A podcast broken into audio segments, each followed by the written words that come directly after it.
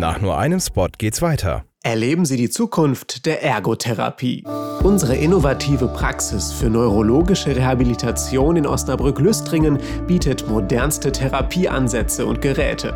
Viele Studien belegen die Wirksamkeit und Effektivität unserer Arbeit gegenüber herkömmlichen Methoden. Wir bringen sie nach einem Unfall, einem Schlaganfall sowie bei Erkrankungen wie Parkinson oder Multiple Sklerose wieder auf die Beine. Melden Sie sich jetzt unter ergo-fachpraxis-os.de. Moin Osnabrück, deine News für Stadt und Kreis. Guten Morgen und moin nach Osnabrück und ins Umland. Wir starten in den Dienstag. Heute ist der 19. Dezember. Ich bin Elena Werner und das sind unsere Themen. Am Sonntagmorgen sind in Osnabrück zwei Gruppen aneinander geraten. Dann fiel ein Schuss. Inzwischen gibt es mehr Infos zum Tatablauf. Paula Thiesmeier aus Wallenhorst-Hollage wird heute 100. Wie wird man so alt? Das Geburtstagskind gibt Tipps. Das Wetter ist sehr durchmischt, die Sonne lässt sich seit Wochen nicht mehr blicken. Aber könnte das was werden mit weißen Weihnachten? Ein Bürokomplex aus Holz war der Plan, aber die niedersächsische Bauordnung machte dem Vorhaben einen Strich durch die Rechnung. Wie der Kompromiss aussieht, dazu gleich mehr. Aber erstmal zu einem Thema, das wir gestern auch schon im Podcast hatten. Am Sonntagmorgen ist ein Mann durch einen Schuss in der Osnabrücker Innenstadt schwer verletzt worden. Gestern im Podcast haben wir noch etwas gezögert, ob es wirklich nur ein Schuss war, der während des Streits vor HM gefallen ist. Jetzt hat Alexander Rethemeyer, der Sprecher der Osnabrücker Staatsanwaltschaft, bestätigt, es war wirklich nur ein Schuss. Die Tat muss, anders als vorher kommuniziert, nicht erst um 4 Uhr passiert sein.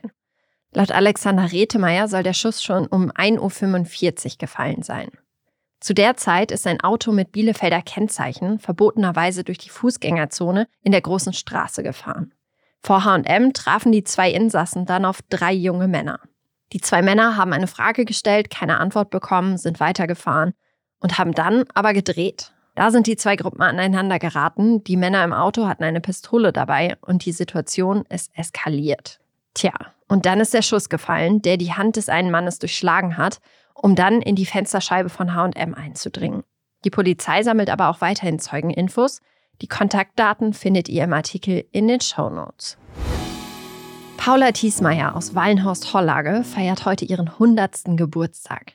Endlich mal Good News hier im Podcast. Aber wie wird man denn 100? Paula Thiesmeier ist sehr gläubig und prinzipientreu, schreibt mein Kollege Markus Bruns. Sie vertritt klare Meinungen und weiß sich durchzusetzen. Das könnte natürlich Grund 1 für ihr hohes Alter sein. Ihr bewegtes Leben war auf dem Bauernhof ihres Mannes in Hollage geprägt von Arbeit und Fürsorge für ihre Kinder. Inzwischen ist Paula Thiesmeier taub und kommuniziert nur noch mit Zettel und Stift. Und sie schreibt auf die Frage nach ihrem Rezept für ein langes Leben, Immer in der Familie treu zusammenbleiben und Feste feiern. Sie ist glücklich, wenn es allen gut geht, liebt Geselligkeit und spielt gerne Brettspiele wie Mensch ärger dich nicht und Halma. Also das ist doch mal was für die Vorsatzliste fürs nächste Jahr. Irgendwie ist das Wetter gerade ziemlich durcheinander. Vor einigen Wochen ist alles zugeschneit, jetzt ist es zwischendurch wieder ziemlich warm, zumindest für Dezember. Dann stürmt es in den letzten Tagen auch immer mal. Mich hat es gestern auch fast vom Rad geweht. Und auch die Sonne hat sich kaum blicken lassen. So geht's leider auch erstmal weiter. Es bleibt bedeckt und regnerisch, auch der Wind zieht nicht ab und es kommt sogar vereinzelt zu Sturmböen. Von der Küste zieht der Sturm zum Donnerstag dann richtig rüber. Was leider auch bedeutet, weiße Weihnachten wird's wohl nicht mehr geben. Ein Bürohaus aus Holz. Das könnte der Traum eines jeden Nachhaltigkeitsmanagers in einem Unternehmen sein. Und wäre natürlich auch ein ziemlich prestigeträchtiges Aushängeschild für Osnabrück. Sowas gibt's nicht oft. Und Holz wird ja auch gerade weltweit als klimafreundliche Alternative zu Stahl und Beton entdeckt. Ein Problem für das Projekt des Icon der am Osnabrücker Hafen entstehen soll, ist allerdings die niedersächsische Bauordnung. Mein Kollege Rainer Lahmann-Lammert hat sich die mal angesehen. Rainer, was ist das Problem der Bauordnung mit einem Haus aus Holz? Naja, Holzbau ist natürlich eine, kann man sagen, innovative Art und Weise, Häuser zu bauen. Es gibt zwar schon Gebäude wie das Hoho in Wien, aber bis sowas in Deutschland ankommt, da muss die Bürokratie doch wohl noch einiges nachholen. In Bayern und Baden-Württemberg geht das schon, aber bei uns in Niedersachsen, da dauert's noch. Statik und Brandschutz sind nach den Naturgesetzen sicher überall gleich, aber jedes Bundesland hat seine eigene Bauordnung und legt eigene Schwerpunkte fest, was Statik und Brandschutz betrifft. Ja gut, da geht natürlich einiges der Idee verloren, aber immerhin. Haben sich die Architekten da einfach drauf eingelassen?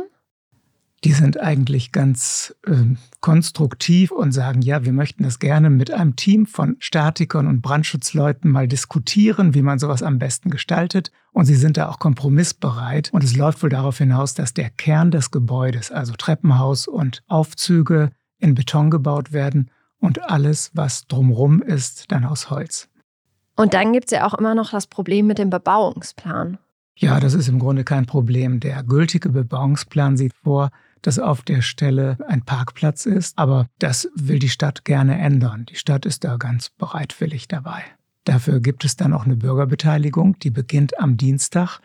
Und dann können sich Leute melden und sagen, ja, ich finde das toll. Oder sie können sagen, ich will aber, dass der Parkplatz bleibt. Ich glaube, der bleibt dann aber trotzdem nicht. Ich denke, es gibt sehr viel Sympathie für dieses Projekt. Ursprünglich war übrigens von einem Hochhaus die Rede. Damit müsste mit mindestens acht Stockwerken kalkuliert werden. Aktuell sieht es eher nach sieben Stockwerken aus. Schauen wir mal, was wird. Das war's für heute mit Moin Osnabrück. Normalerweise sage ich an dieser Stelle, dass wir uns morgen früh hören. Aber das war meine letzte Podcast-Folge. Bis Weihnachten geht's weiter mit Rebecca Niebusch und Bastian Rabeneck. Dann machen wir eine kleine Weihnachtspause.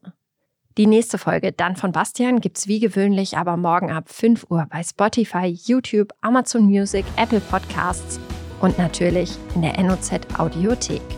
Ich wünsche euch einen guten Start in den Tag, schon mal frohe Weihnachten und einen guten Rutsch ins neue Jahr.